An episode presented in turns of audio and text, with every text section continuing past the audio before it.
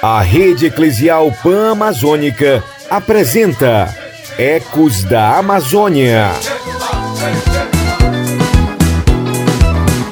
É fuxico, é fuxicada, é fuxiqueira, é fuxicagem. É fuxico que tu quer, é fuxico que tu quer, é fuxico que tu quer. Então tome esse fuxico. É fuxico, é Ei, dona Cinha, abre a porta pra eu entrar que eu nem te conto o fuxico que eu tenho pra falar. Ei, mulher, prepara o teu café, pois esse fuxico é dos bons. Não estás sabendo, não? É hora de embarcar em mais uma viagem cheia de conhecimento e informação no Ecos da Amazônia. Eu nem te conto, tu não vai acreditar.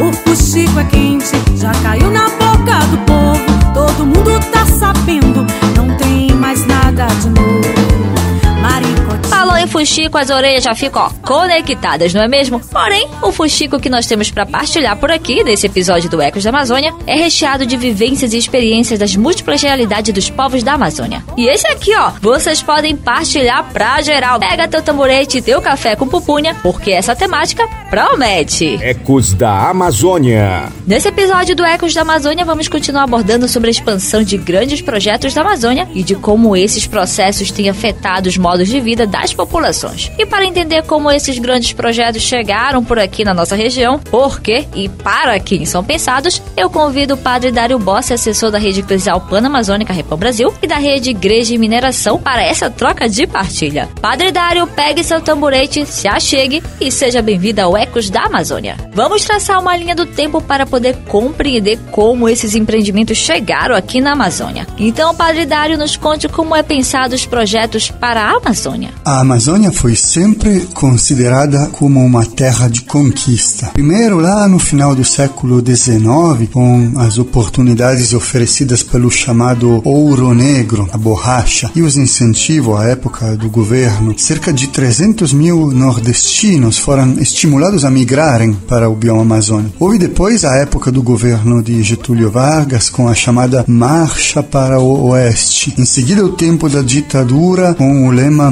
integrar para não entregar. E aí o poder militar e o poder econômico fomentando a ocupação de toda essa região. Lembremos que a inauguração da Transamazônia foi em 1972, que foi o mesmo ano do encontro dos bispos da Amazônia em Santarém e da fundação do Conselho Indigenista Missionário, o CIMI. Bom, em todas essas ocasiões, a Amazônia sempre foi pensada de fora para dentro, com grandes projetos que são chamados de desenvolvimento, entre aspas, mas todos eles caracterizados pelo viés do extrativismo predatório, que seria retirar as matérias-primas, o latex, a madeira, o ouro, outros minérios, o petróleo, água, gás, eh, projetos que necessitam de grandes infraestruturas para o escoamento e de mão de obra barata, mão de obra que muitas vezes foi literalmente sacrificada para desbravar as regiões menos acessíveis e em seguida ceder a preço de banana as terras aos latifundiários grileiros ou às grandes empresas. E quais os projetos que mais causam danos socioambientais para os povos e também quais principais violações de direitos tanto para as populações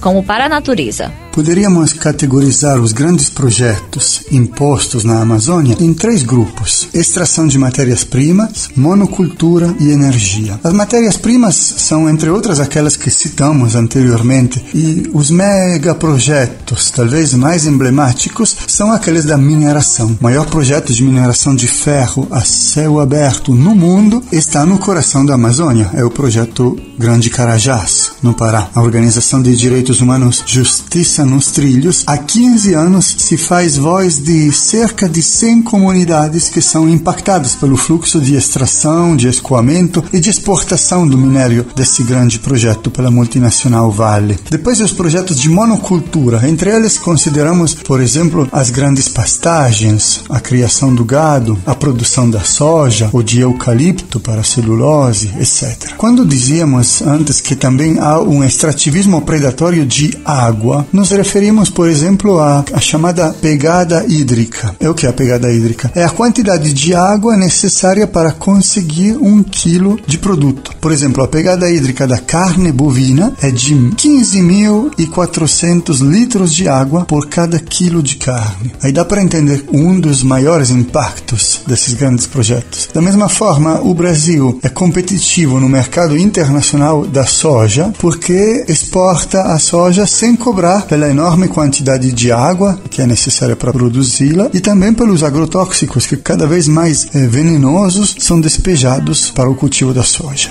É, Padre Dário, infelizmente é uma Amazônia pensada de fora para dentro, onde os territórios sagrados, os bens comuns da natureza, a fauna e a flora e a manutenção da vida dos povos da floresta estão em constantes ameaças por conta da expansão desses grandes projetos econômicos para a Amazônia. E a lógica de desenvolvimento, entre aspas, implementados por esses grandes projetos, em sua maioria chegam, desmatam, matam, cometem crimes ambientais irreversíveis e vão embora. Na realidade, a construção desses projetos apresenta grandes mudanças socioambientais, o que inclui o aumento da pobreza, deslocamento de famílias, a violência e surto de doenças. E aí, quanto vale tudo isso? A meta é romper o contrato que rompe a barragem. Nós tá pagando o preço, eles que deram mole. Meu povo sofre, corre, bate, apanha, luta e morre. Pra trazer vida de volta não tem desenrola. A lama invadiu, não temos mais nós. Só temos destroços e troços a sós. Eu quero viver, preciso fugir. SOS, socorro, me tire daqui. A ganância da vida me afundou na lama. Esses porcos só querem luxúria e fama. Esses porcos só querem Sodoma e Gomorra. Quanto vale essa vida? Vale. Quanto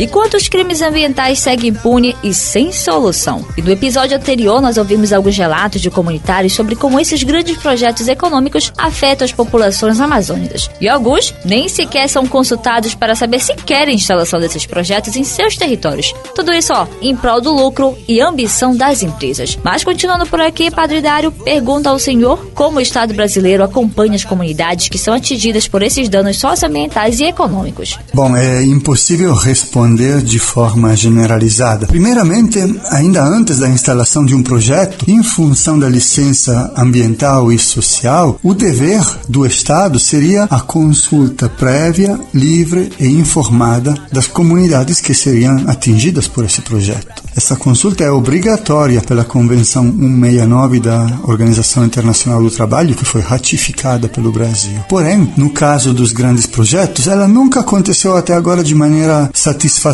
porque as comunidades não foram alcançadas e deixadas efetivamente em direito de dizer não, se quiserem, aos grandes projetos. Hoje ainda muitos movimentos sociais e ambientais lutam, por exemplo, pela garantia de áreas livres da mineração em determinadas regiões do Brasil. Depois, quando os projetos já estão instalados ou estão em funcionamento, e aí eles vêm provocando violações de direitos humanos e da natureza, o Estado deveria garantir a reparação plena destas violações. Isso significa eliminação ou mitigação dos danos, responsabilização dos autores desses danos, garantias de não repetição, indenização das comunidades ou das famílias atingidas, novas condições de vida digna garantidas para estas comunidades ou famílias. Pois bem, dificilmente essas reparações estão acontecendo de forma integral. Padre Dário, então, como é que seria a implantação de projetos que realmente pensem na autonomia e manutenção dos povos da Amazônia? Se a lógica dos grandes projetos é aquela do saque,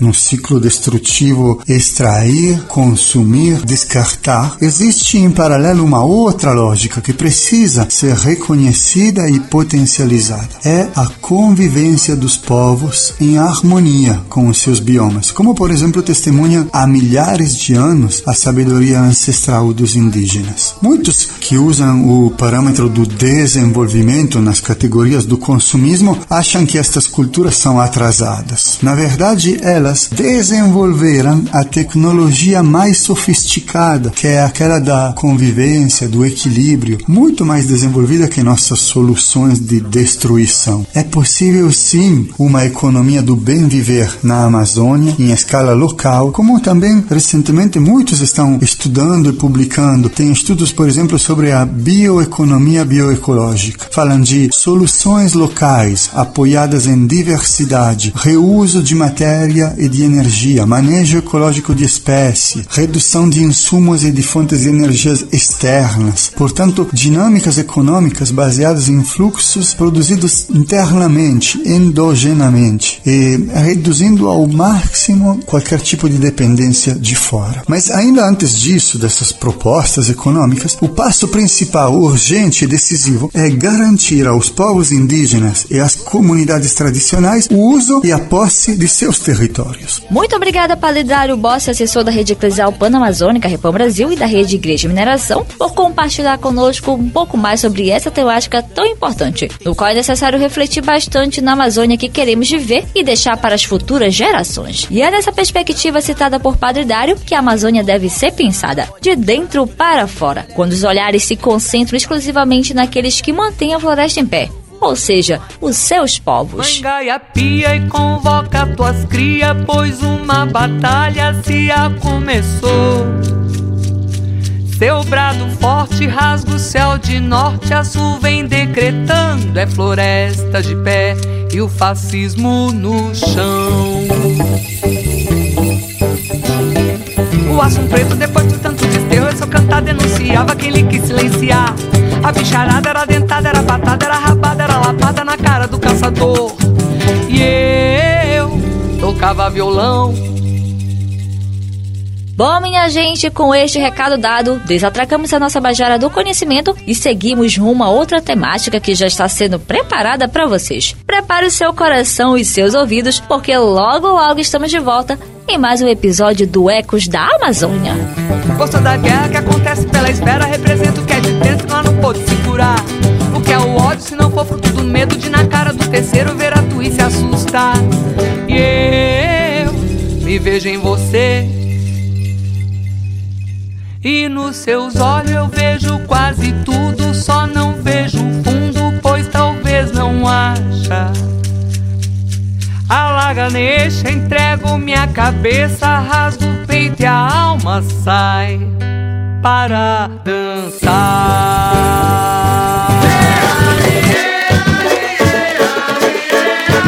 Você ouviu Ecos da Amazônia, uma produção da Repam Brasil.